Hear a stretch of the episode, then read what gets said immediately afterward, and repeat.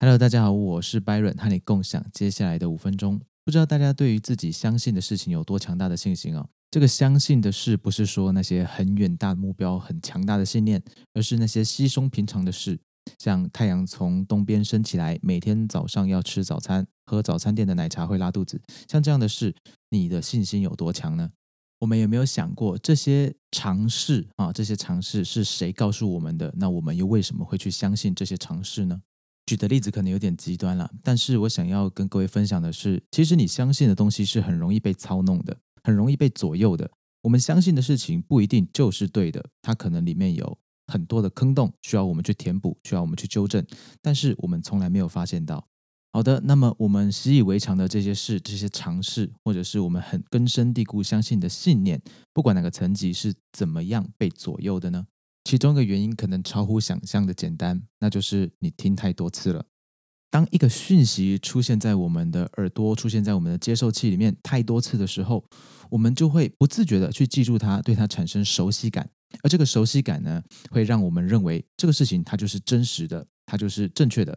比方说鸡蛋这件事，很多人说鸡蛋只能够一天吃一颗，甚至是哎，你可能一个礼拜只能够吃一颗，不然你会胆固醇过高。但真的是这样吗？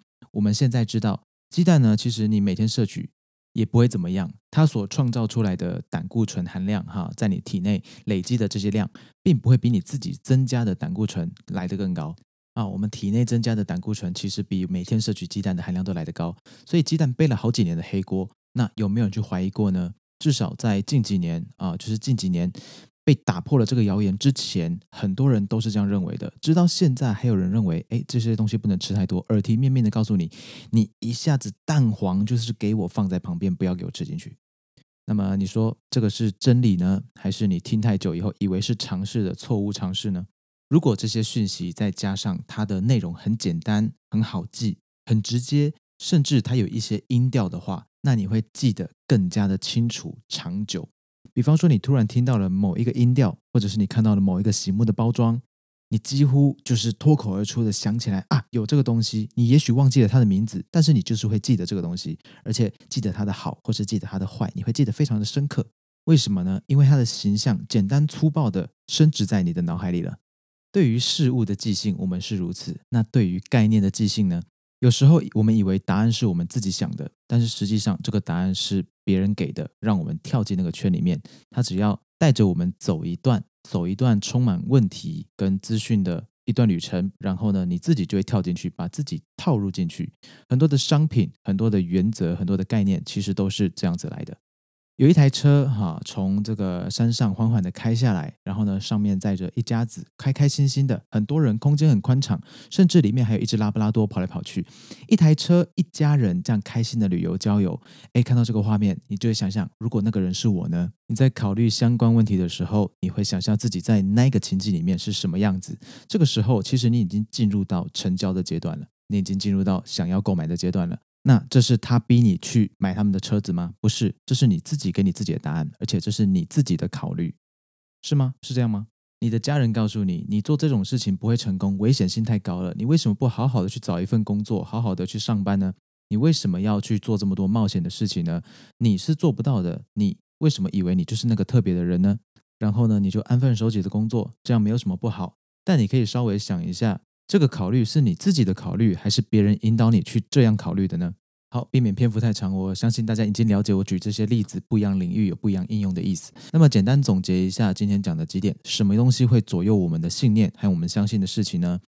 第一个，它很常出现，重复出现，而且呢，你很熟悉它。如果要再加强这个熟悉的程度的话呢，让你感到熟悉，而且它很好记、好理解。再可以的话呢，它会参加一点声音韵律在里面。那呃，重复的次数呢，其实不需要太多，可能呃，只要足够你记住就行。那重复的来源也不一定要不一样的人一直告诉你，同一个人连续跟你讲十五次一样的事，你也会相信这件事。所以千万要小心，在你身边的这些人或者是这些媒体，他们灌输给你的概念、给你的资讯、给你的危机感，是不是真的？如果他们不断的告诉你这个世界是充满危险的，你在这个世界是无法好好的生存的，你的旁边的人一直告诉你你不行，你不行，那你要去考虑一下，你是不是要换个环境，或者是换一批人，避免他们一直灌输你，灌输到你相信他们是对的。那等到你相信他们是对的之后，你的一切的心态跟行为也会跟着改变。所以环境非常重要。他们也许呃相信他们说的真的就是那个真理，但是你要知道，你自己没有真的原则和判断能力之前，别人说的声音绝对会影响到我们内心的想法跟信念，绝对会不自觉的有影响。请一定要注意这一点。所以不是不能够参考这些资讯，不是不能够去学习或者是听闻接受这些资讯。没有这么绝对，我们只是要知道这些环境的因素，他们不断重复的因素，一定会对我们有所影响。在我们能够很有自我以前，我们要知道那些信念并不可靠，不是不行，但是它值得一再的被检视跟思考，然后发现病症以后呢，也才能够去拔除这根深蒂固的错误概念。好，我是拜伦，我们下一次见。希望这一次呢，你能够拿走一些有用的东西。有任何问题、有任何意见的话，也欢迎留言给我，欢迎写信给我啊！谢谢你，我是白人，我们下次见，拜拜。